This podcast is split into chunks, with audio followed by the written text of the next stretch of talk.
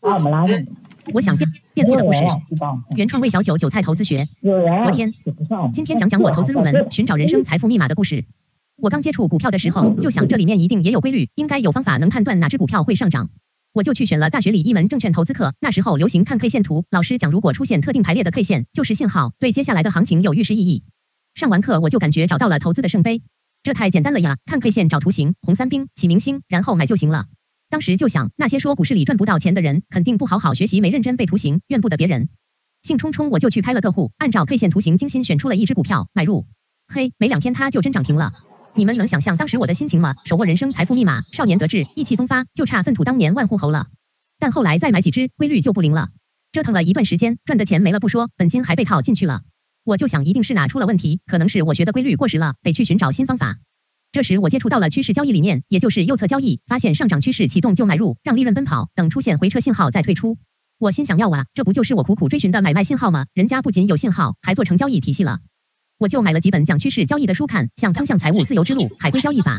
很快我就发现趋势交易和我想象的不一样，所有书里都说买入和卖出的判据并不重要，没有什么信号能可靠的预示未来的行情。一代代投资者都尝试寻找神奇判据，预判拐点的到来、趋势的改变，但到头来这个努力一无所获。趋势交易的核心是纪律和仓位控制，随便设个差不多的开仓判据就可以，比如突破二十日最高价，设成三十八日、六十五日，其实也无所谓。再随便设个差不多的平仓判据，比如跌破二十日最低价就平仓。关键是要保证每次出现这个信号都严守纪律交易。如果开仓后趋势延续一直涨，那就赚到了钱；如果开仓后是假信号，股价又跌了，那就按纪律止损，下次再继续试。因为止损纪律的存在，每次试错的损失相比做对一次的盈利都比较小，那就是用多次小损失去换一次大盈利，最终实现盈利。而之所以仓位控制关键，就是因为可能发生连续很多次出现小损失的情况，不能让这些损失加起来把自己亏光，得熬到趋势来临才行。我这么写出来，你们可能觉得趋势交易也没什么神奇，实际上它就是没什么神奇。但是讲趋势交易的书真的超级洗脑，里面举了好多例子来说明按趋势交易能赚大钱。当年我看完就一个感觉，别拦着我，才。我本来想让大家先听一个故事的，我刚刚在看一个，觉得挺搞笑的。呃，欢迎大家来到盘前半小时，抓住信息差。就是我刚刚讲了一个他听大家听的故事呢，就是有一个人，他是先是学了这个怎么样看 K 线图，然后呃，再就是那个学了，觉得买了第一只股票有用，后来觉得又没有用了，对吧？就是按照这个方式选出来的股，有的时候是涨，有的时候跌。然后呢，他又去学了右侧趋势买入法，然后也是学了一阵子啊，也是学了一阵子，也是觉得有有时候有用，有时候又没有用。然后呢？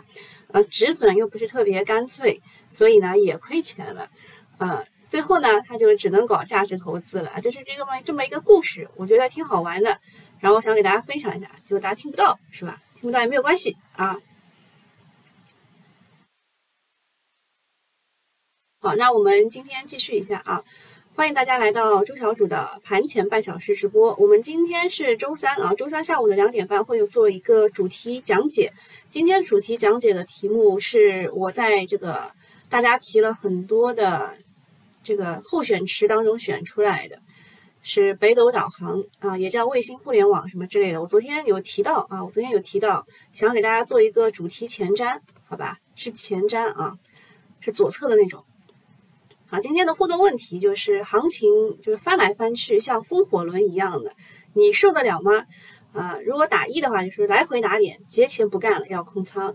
然后呃，打二的是不怕打脸，永远满仓，永远热泪盈眶。啊，再给你们个选项吧，三，三是啊半仓吧，半仓过节。好，你们来，你们来打一下吧，一二三，我们做个互动。呃，行情呢又一次翻转了，涨停变跌停，跌停跌停变涨停。有一个段子，前天是白酒啊，白酒是叶问一个打十个，昨天又变成了十个啊，被十个群殴了，对吧？啊，行情还是继续神经病的模式，经常听到群友在反馈，昨天看涨得不错就追进去了，今天直接跌停的情况，啊，确实是这个样子。那么行情这个样子，我们要怪谁呢？啊，现在找了两个理由出来。呃，最近行情确实不太好搞，涨的往死里涨，跌的往死里跌，没有一个热点是能持续两天以上的，玩的都是一夜情，看着很刺激，但是谁玩谁知道，搞不好钱没有赚到，还惹得一身骚。啊。那么找到的这个行情翻转的两个背锅侠是谁呢？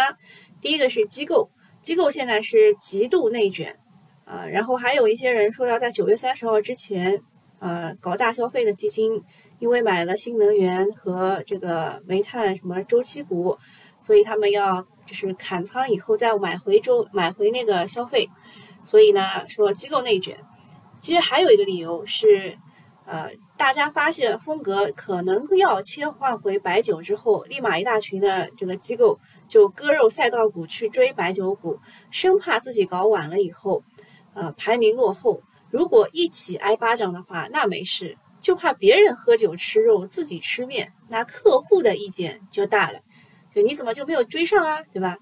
然后第二个怪谁呢？怪这个量化资金，因为机器没有情绪。啊，我刚刚也说了，就是就是割肉不够止损嘛，设设止损价，止损不够干脆，就亏钱了。而机器又没有情绪的，对吧？如果机器人多，资金量又大，交易方向又趋同，散户迟早要被弄成神经病。好，那么这个行情翻转，两个背锅侠找到了，那么你会怎么操作呢？看一下一二三啊，一二三，哎，先是选三的。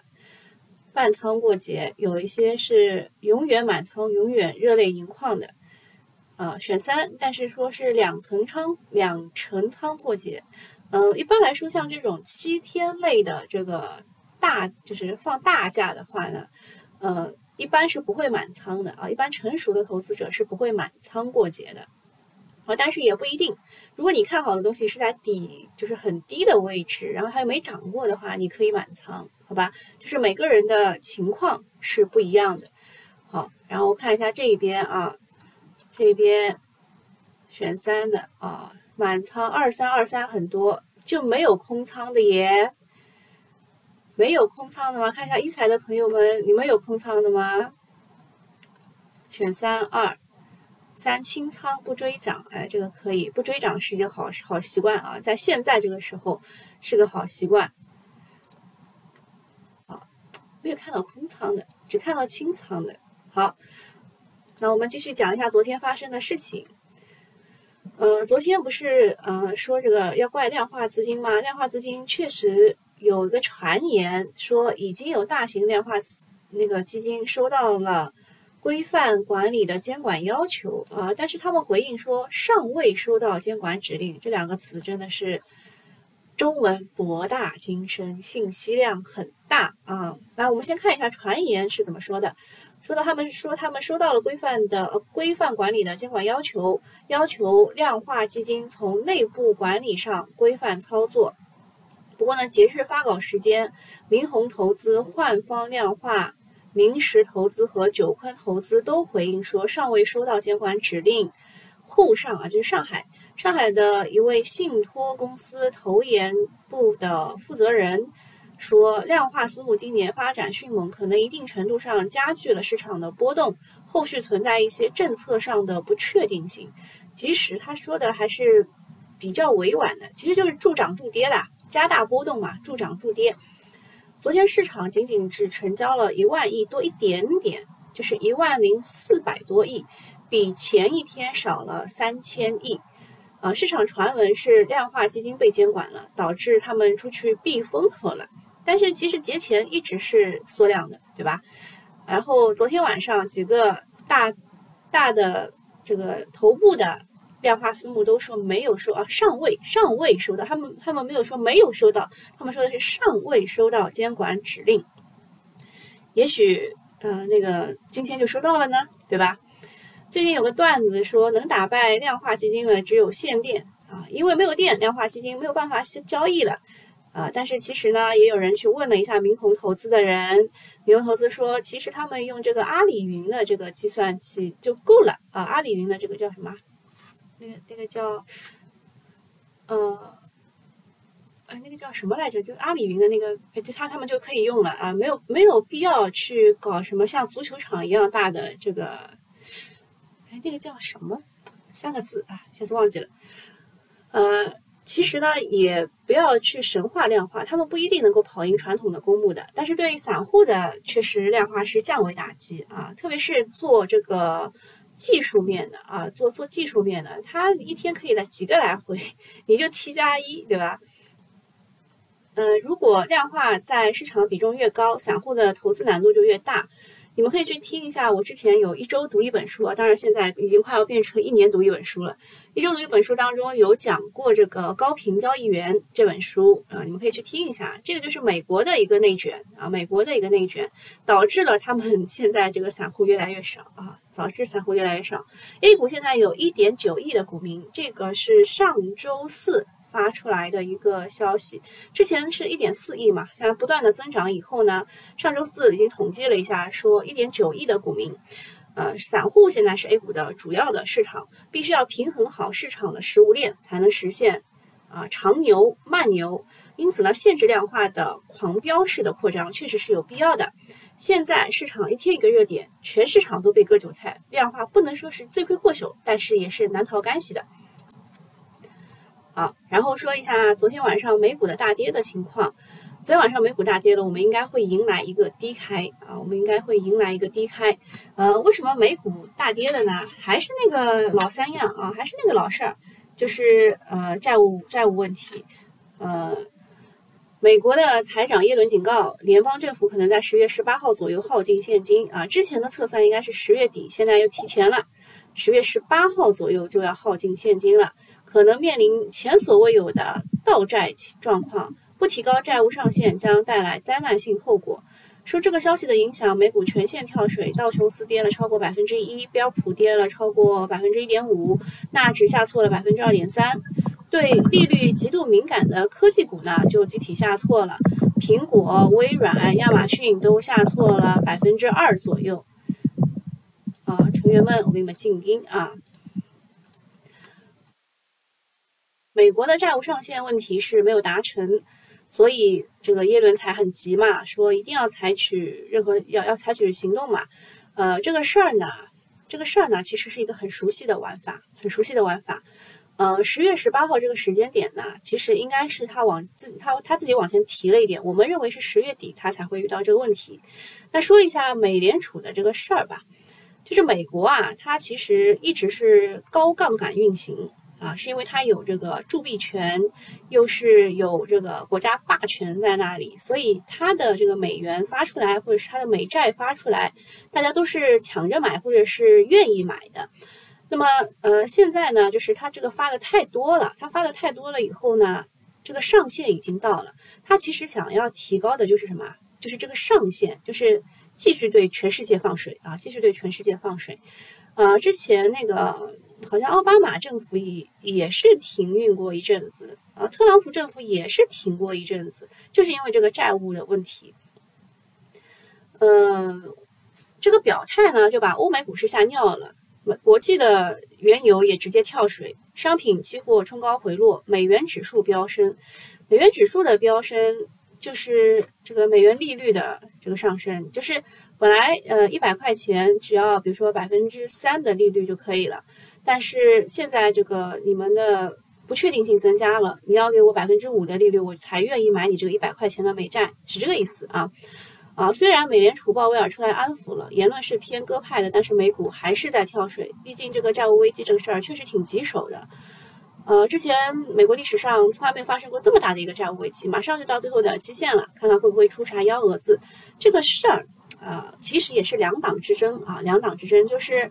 现在不是民主党执政吗？啊，然后民主党就说这个债务危机，其实你们之前在特朗普执政的共和党的时候，是你们先加了一块石头。现在这个石头，这个这个石堆子啊，马上要就一下就是每个人都加一块石头嘛。先是奥巴马加一块，然后特朗普加一块，现在又轮到我们这儿了，对吧？啊，那个报那个那个这个这个这个不太好评论啊，不太好评论。反正这个事儿呢，就希望能够平稳度过吧。不度过呢，对我们确实是个扰动，但也不是特别大的问题，好吧？呃，低开嘛，可能是低开的，好吧？我们 A 股可能也是会受影响低开的。然后再说一个事儿，就是国家电网紧急电话会议要全力守住民生用电底线。因为之前发生了几个这个新闻，大家应该都看到了，就是什么断电导致三个四三十四个人煤气中毒什么之类的，对吧？所以呢，呃，要坚决守住大电网的安全生命线，密切跟踪电煤燃气供应和自来水啊，不对，是来风啊，来风情况，来水来风的情况，做好复合预测。呃，这边要跟大家讲一下啊，东北一般来说这一次的情况就怪这个风啊，因为东北的冷空气来的比较早，然后风就不太多，而且东北呢是以呃陆上风电为主的，陆上风电他们储能又没做好，所以嗯。他们停电了。那么水这一边呢，其实跟云南有关的。云南的百分之八十的这个供电来自于水啊，来自于水，而且他们还有这个西电东输这个情况，所以他们输的应该是广东那边，就这一块就连起来了，对不对？就是一个是跟自然自然有关，还有一个是这个煤有关，就是现就没有煤了就不能有电了，对吧？因为烧煤然后供电，百分之六十左右的都是烧煤呃供的火电。所以这一块就连起来了，不要相信那种阴谋论啊！我已经连续科普四天了，不要相信什么一盘大棋、阴谋论、阴谋论啊！然后呃，这个要做的事情是保障供居民用电，先是保障居民用电。那么要怎么做呢？就是要能能并进并，能用尽用。就以前以前啥看不上的全部并网嘛，先用起来再说啊！积极配合政府完善有序用电方案，并落实呃推动落实引导用户合理错峰闭峰。哎，现在有人说他们晚上上班了啊，有人跟我说他们晚上上班了，要错峰闭峰。还有还有一些这个好像是哪个哪个制造业的朋友跟我说，他们现在已经开始休假了，到十月四号开始上班啊。就错峰闭峰，严格严控高耗能、高污染的行业用电啊，这个双控还是要控的。呃，还是要跟大家说一下啊，就是之前那个九个省市的问题，就是九个省市他们，呃，九个省市他们怎么说呢？就是呃，没有严格的按照，没有严格的按照这个呃碳达峰、呃碳中和的这个这个大方向去指引。啊，他们认为碳达峰就是攀高峰啊，就是一定一定要加快去批批复这一些高耗能、高污染的这个行业的这个落地，不然以后就没机会了。所以呃，某一些这个官员他的政治觉悟确实不太高啊。我好好像又讲多了，嗯，这个我就不讲了，好吧？那昨天电力是一堆好消息，首先是国家电网开了一个紧急会议啊，这是连续第二天发生，还有是。呃，还有个事儿是电力可能要涨价啊！诶，这边怎么我忘记写了还是咋的啊？但是呢，在煤超风的背景之下呢，电厂发电越多就亏损越多，日子快要过不下去了，所以电价上涨也是摆上日程了啊！就在这儿写着写着了。第二个利好是电价上涨，市场已经在热议内蒙古和湖南的调整电价了。虽然还没有看到权威媒体的证实，但是券商已经在加班加点的解读了。不知道他们今天晚上会不会手撕报告啊？对于电力股算是火上浇油啊，就是电电价能够上涨，那么火电企业肯定是受益的，对吧？因为他们签的是长期协议，对于动力煤的这个呃，就竞价其实是一个比较稳定的啊，稳定的。但是动力煤，我们上次这个线下课的时候也跟大家讲过了，有一些煤呢，它是呃，比如说动力煤，它是。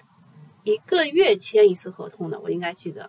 然后焦煤的话是一个季度签一次合同的，所以嗯，这个月快到底了啊。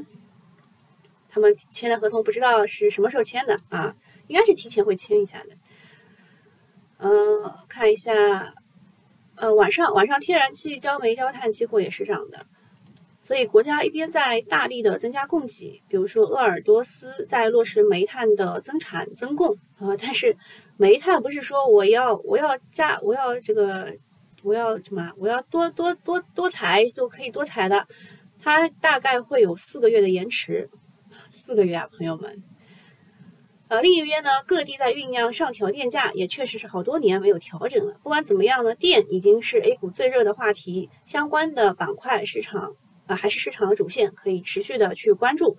嗯，我是在周末吧，周末连续两天，一个是线下课，一个是这个给你讲逻辑的一财的这个课啊，当中我连续两天都讲了这个电力，对吧？然后这个周一的时候跌停了啊，很多电力股直接就跌停了。给你讲逻辑在这儿啊，一财的。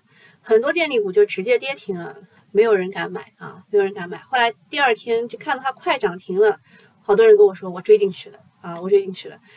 这个怎么说呢？啊，这个怎么说呢？对吧？让我他说求说让我想起了二零一一年。其实我们我们这几年啊，什么限电啊，什么之类的，时有发生，时有发生，这是一个常态了。但是没有像今年这样大规模的去限居民用电啊，所以才导致了大家的热议嘛。好，然后这个电啊，电这一块就不多讲了啊，不多讲了，讲的像是表扬自己一样，对吧？但是也跟大家讲过的，火电、绿电还有新型电力系统，这是一条线。另外，我周日讲的是那个核电啊，其实都是有机会的，现在还是在低位的，嗯，这个。算了，不讲了。待会儿这个收费的用户可以再留下来听一听，好吧？接下来讲一下格力电器。格力电器呢将注销二点二亿股，市值近一百亿，呃，这个事情绝对是一个大利好啊！这个对于格力的股东来说是是一件利好，就是本次注销之后，总股本将由六十点一六亿变成五十七点九五亿。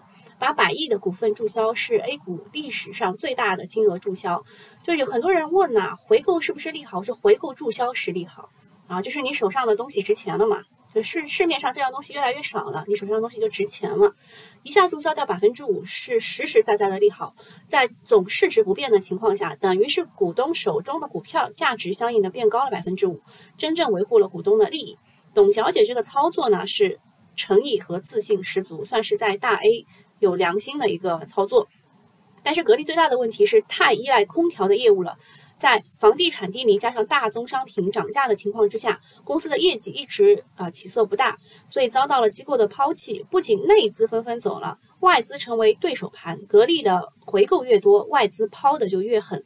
六月以来已经抛出了近百亿元。此外呢，今年六月份格力的员工持股计划价格只有二十七点六八元，是当时股价的一半。让很多投资者都伤透了心，选择用脚来投票。嗯，在股价持续低迷的情况之下呢，无论是董小姐还是高瓴，都频频放大招。但是市场会不会买账？呃，我们就来看一下吧。今天啊，格力电器，格力电器，看看今天市场会不会买账啊？看跌成这个样子了，跌成这个样子了。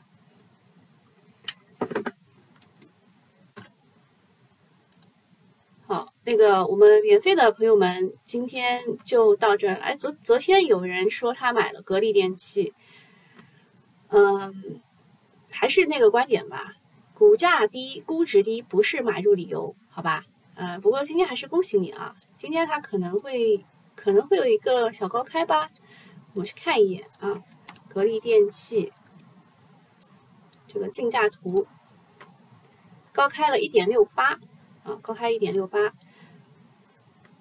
好，好，那个免费的朋友们，我们就到这里了啊。好，接下来，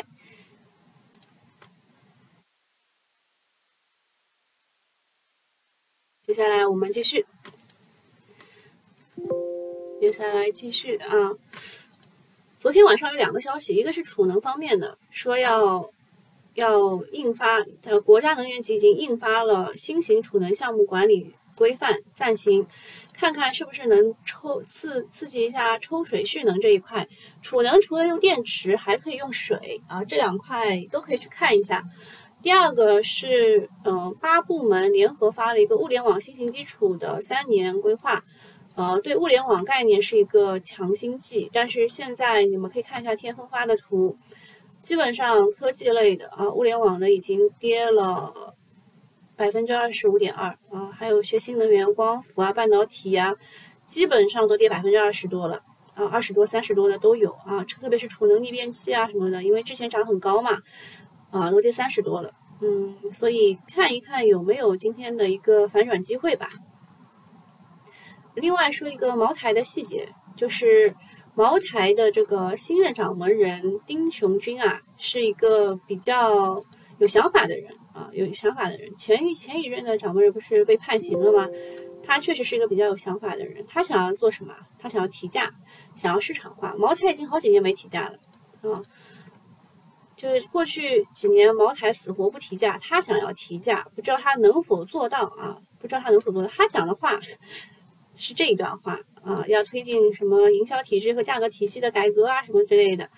呃，现在出厂价是九六九元，市场价是三千多，其他的白酒经销商毛利率很低，一般就在百分之十到二十，只有茅台的经销商是几倍的利润，所以茅台想要提高它的出厂价。啊，他想要提高他自己的出厂价，那么它的利润又增加了咯，这才是之前茅台能涨停的原因啊。好，大概就讲这些，还要最后讲一只个股。昨天其实有一只个股啊，有一只个股是被低估的啊，但是好像今天今天也不行啊。昨天昨天这个股啊，昨天这个股是被低估的，来看一下啊，在这里。这个是一个券商的研究员发给我的，呃，他说的是，呃，这个中国能建吸收葛洲坝的事项尘埃落定了，葛洲坝法人主体注销，葛洲坝原有其他股东都换成中国能建的股东。我看一下葛洲坝，好吧？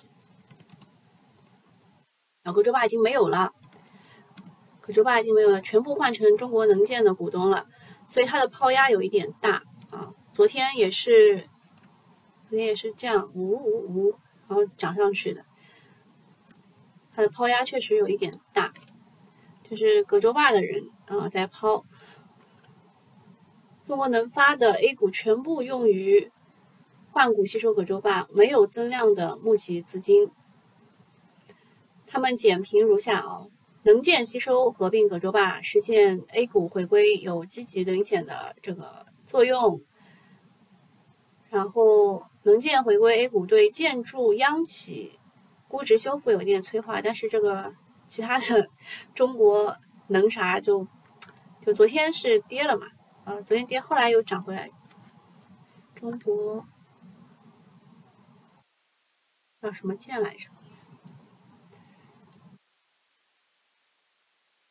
稍微找一下，稍微找一下。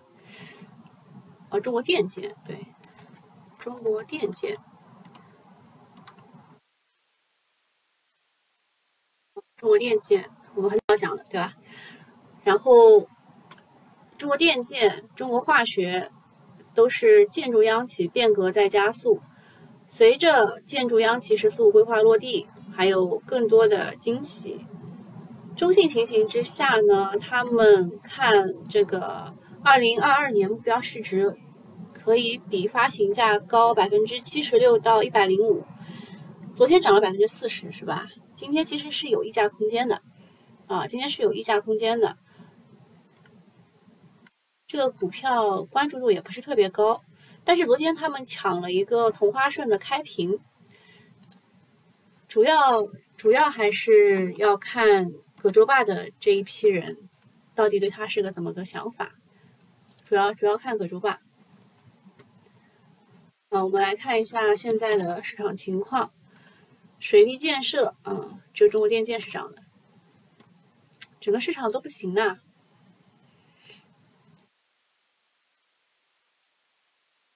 可燃冰昨天大涨，今天跌了。绿电昨天涨停，今天有些跌停。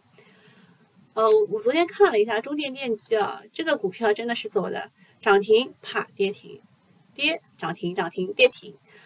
这个股票真的是走的太搞笑了，太搞笑了！昨天是方兴霞吧，还有还有有两大游资买的，著名刺客和方兴霞吧，对吧？早上著名刺客先来，方兴霞顶，两个人今天搞跌停了，无语了，已经无语了。对这个股，这个股好像是这个又有柴油机又有风力发电的，嗯，很难讲。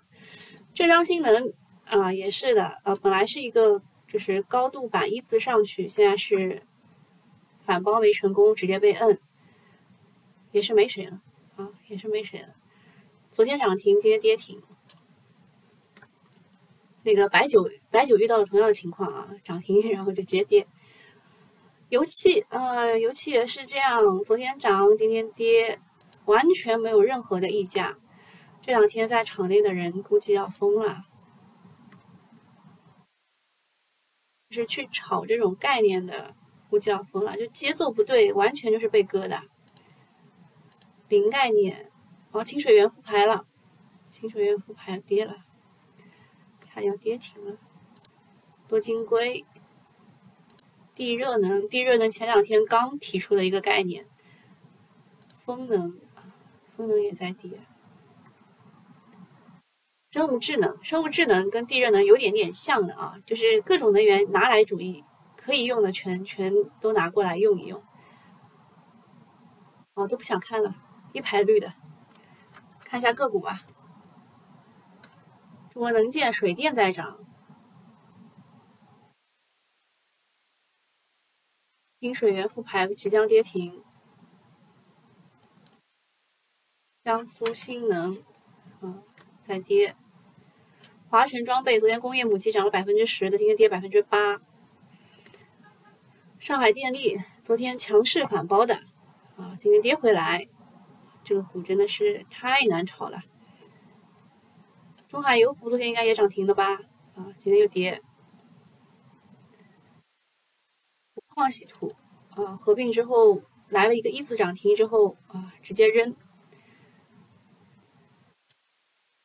跌停大部分就跌比较多的大部分是昨天涨很好的啊，昨天涨得不错的今天都跌。无法看，无法看。清水源即将跌停。宝德今天有有资金想要撑一撑吗？这股是蛮装的，之前看过。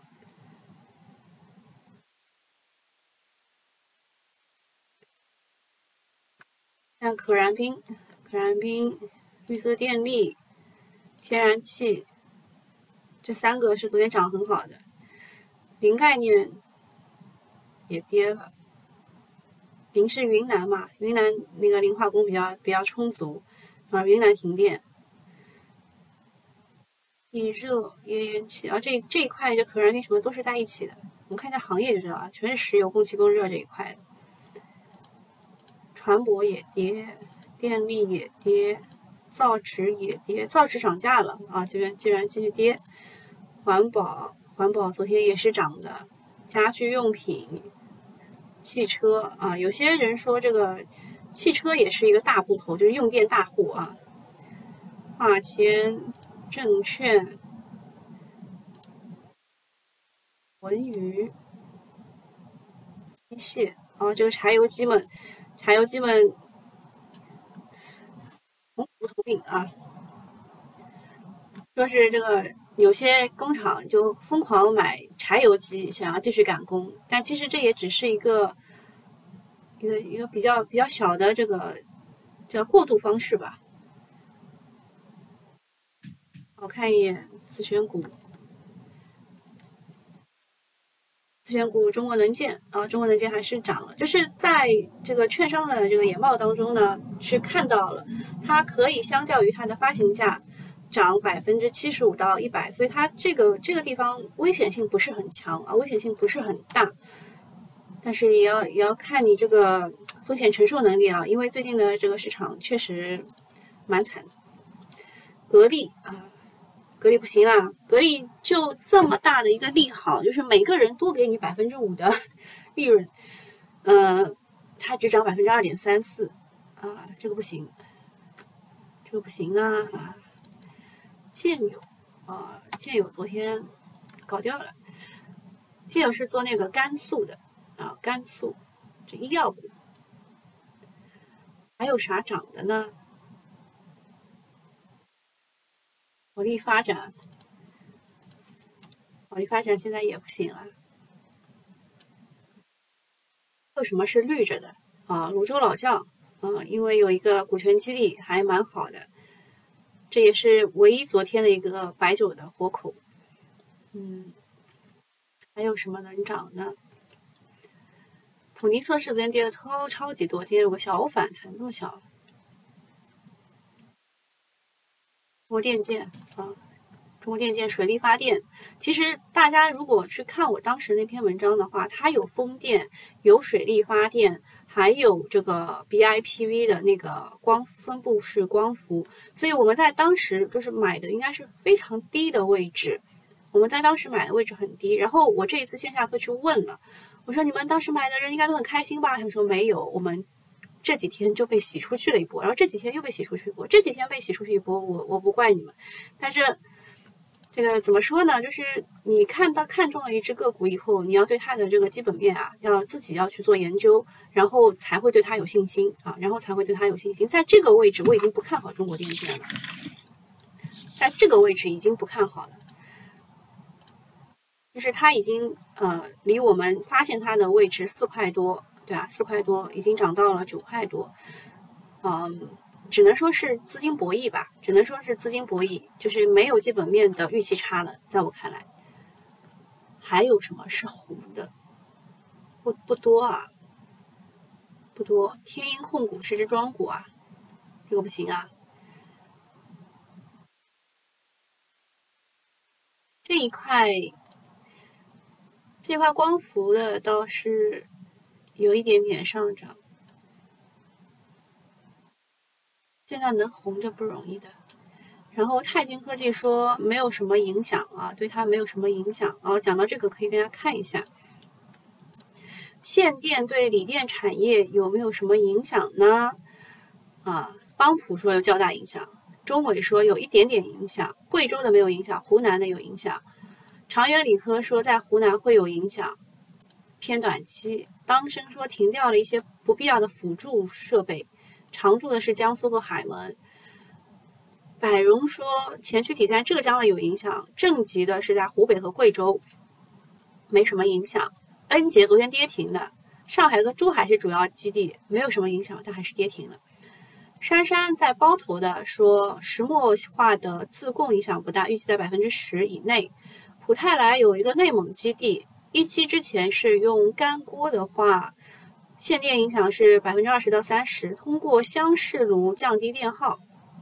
诺德诺德啊，铜箔九月份影响了五百吨，目前评估是百分之十五。电解液是说，由于部分的六氟是在江苏，他们限电了，所以九月份和十月份的这个电解液出货是有影响的。你们看一看啊，有影响的和没影响的掺杂在一块儿。然后碳纳米管，天籁天籁说影响有限。啊，这一批就光伏设备的，刚涨的那一批啊，迈维说目前基本没有影响，金盛说也没有什么影响，它不是高耗能的公司。捷佳伟创说深圳和常州目前还没有限电，高测是山东双控很好，影响不大。然后，第三方检测，华测检测说个别通城市的子公司有这个预警。自己也在想办法去搞自己的发电机啊，供电应急方案啊。广电计量说，长沙和重庆是接到通知了，可以通过白夜班的调整和启动自己的供电方式。总体来说，检测服务并非耗高耗能的，可以通过排班来调整对冲。所以有影响没影响？大家就是统一认为有影响，大家统一认为有影响。昨天在跌的时候，昨天在跌的时候啊。有一些有一些人在狂抛，啊，中国能建涨停了，中国能建涨停了，呃，这个位置它现在为止涨了多少啊？现在为止涨了百分之三十二，只有三十二吗？不对吧？它的发行价是，哦，它是从两块一毛八开始算的，呃，然后这个。这个分析师是按照发行价来算的，所以我们得去找一下它的发行价。你按照发行价乘以百分之七十，不对，是乘以百分之，乘以百乘以一点七，然后还可以乘以上限是乘以一点，算一下啊，一点七到百分之七十到一百零五啊。对，百分之七十到一百零五，啊，自己算一下，就是它现在应该还没有到。建友股份啊，有点后悔嘛，有点后悔。天鹰不后悔。东南网架昨天这个业绩很好啊，业绩很好啊，不是业绩好，有一个消息，西部木业啊喝上奶了。星云啊，星云已经是走成这个样子，它是跟华为有合作的一个储能。创业黑马有个反包，嗯，这一些露天煤业，露天煤业其实也是进军了光伏的。永福股份也是一个储能，呃，天长储能吗？煤炭、建筑、房地产，啊，平煤股份今天又涨停。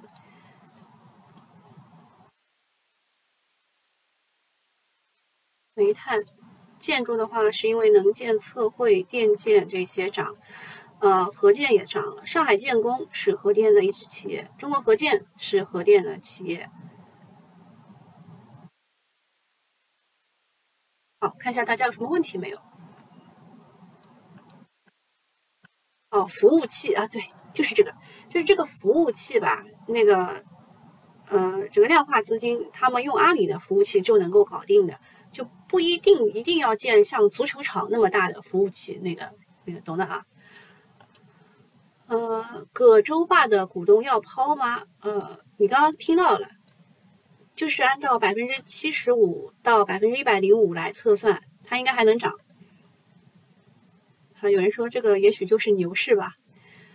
大型柴油机供电系统，那里是买个柴油机回来就能发电的，这概念真能不看好？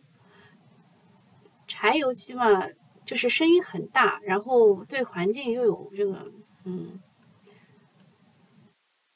恒实科技是想拉涨停吗？看一下啊。嗯嗯，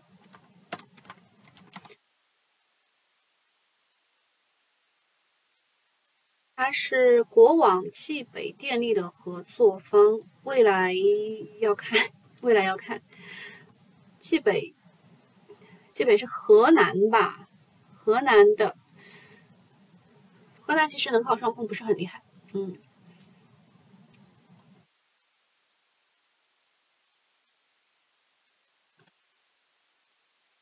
让其他的这个电力，啊，这个是微电网服务商，这个是电力市场化交易体系，这个是国网冀北，啊，这个是当天二十厘米涨停之后又回来的，啊，这是做那个虚拟电网当中的电能计量和数据采集的。虚拟电网这个概念确实还没有被开始被大家开始认认认可吧？啊，Sunshine 问索菲亚亏了百分之四十。索菲亚的主力是北向资金，你知道吗？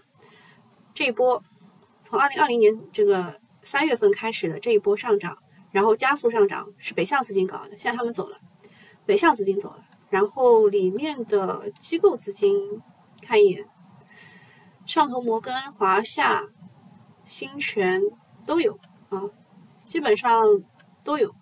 国联安稳健配了百分之八点七六啊，基金净值占百分之八点七六，蛮高的。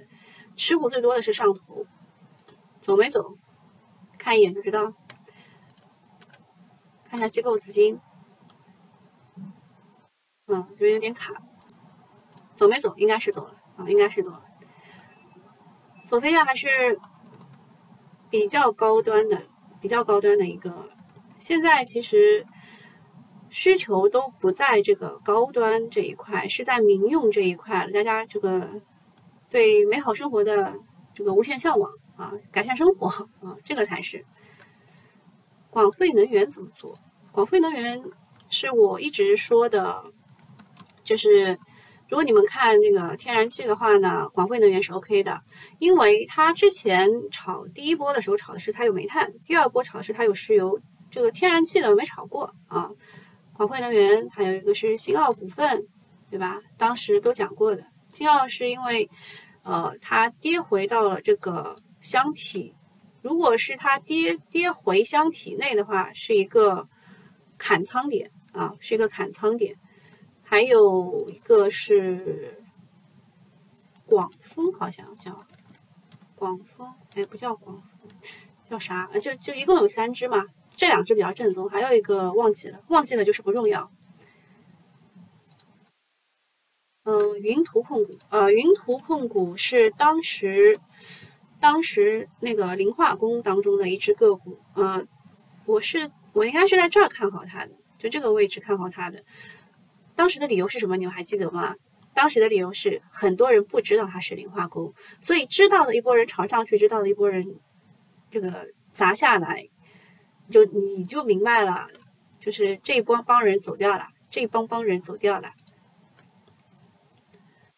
南深股通是买了点，啊是前天机构买做个 T，基本上是 T 为主，然后有个机构卖出了八千多万。这个机构卖出了五千多万，是清仓式的，嗯，所以就是回到了当时我看好它的那个点。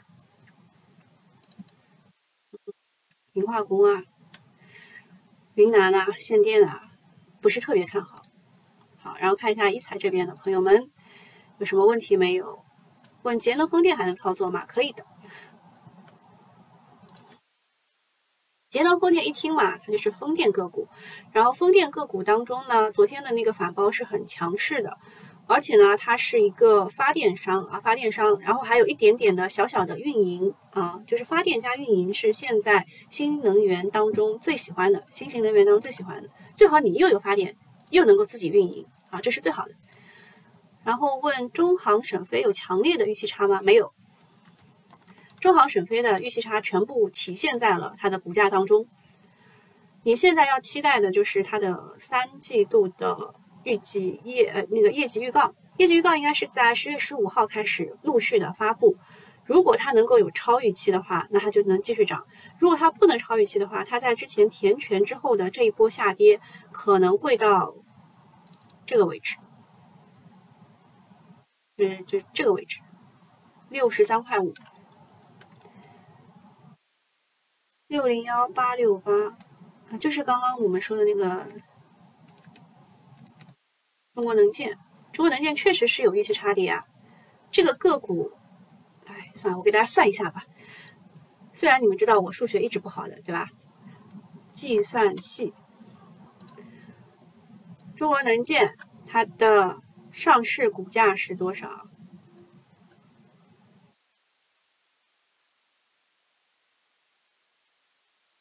吸收合并葛洲坝，对吧？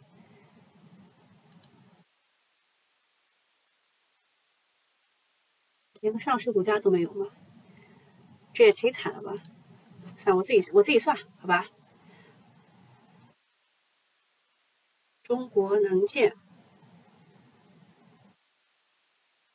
它到底能涨到多少钱呢？它的发行价是一块九毛六。一一点九六，好，点没点上？一点九六乘以乘以，刚刚我们说的是百分之七十，对吧？那就是乘以一点七。它的这个股价的低位是三块三毛三啊，现在真的不危险。然后。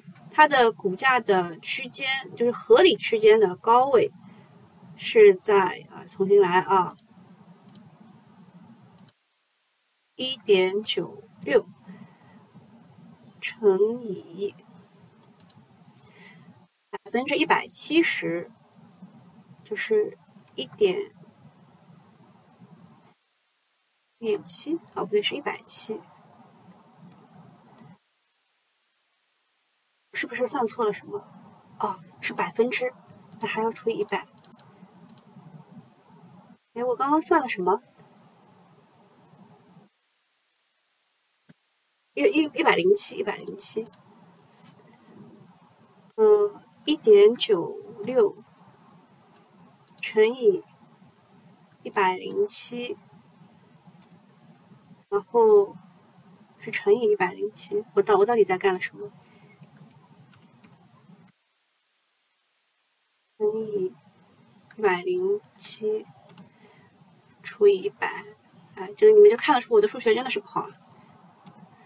那就是二点零九七，对吧？再加上一点九六，就是四点零五啊！我终于算好了啊，就是三点三二到四点零五是它的合理区间啊，就是这个样子。你们不要嘲笑我啊！这个也只有这个付费用户看得 看得出来。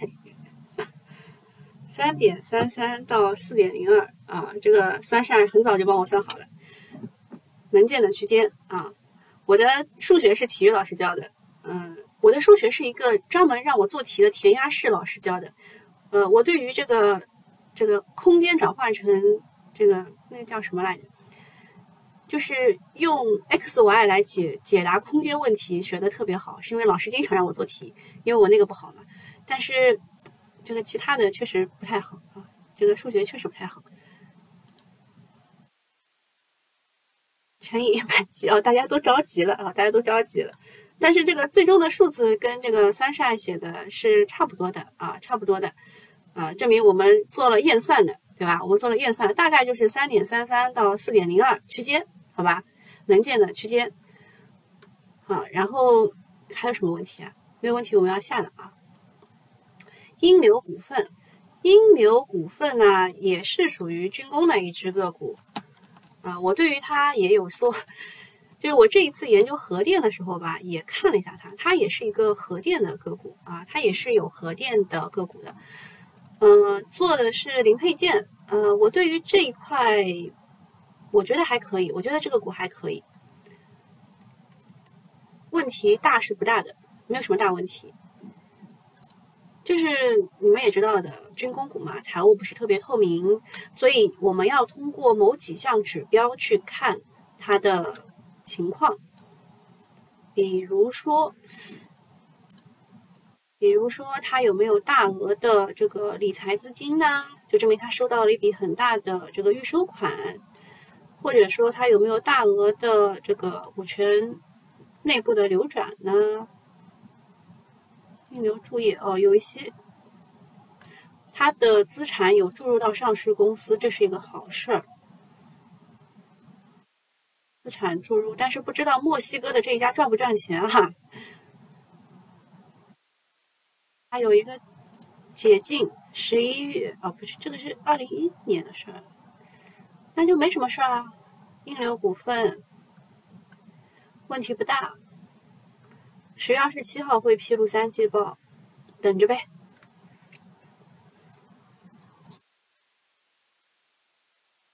这个位置看一眼啊，这个位置是周线呢，这位置属于中中间，不好也不坏，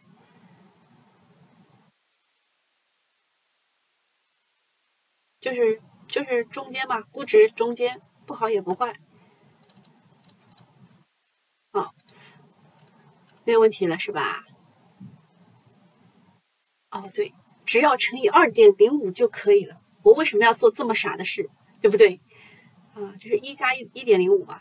啊，你们你们不要嘲笑我好吧？也不要告诉其他人啊。只有付费用户才知道我的数学不太好。好，那今天就到这里啦，我们下次再见，拜拜。呃，这边有说，英流股份是军工航空发动机高温合金叶片加上核电的阀门。呃，你研究的比我透，好吧？因为我我这个印我只有印象，但是你都记住了。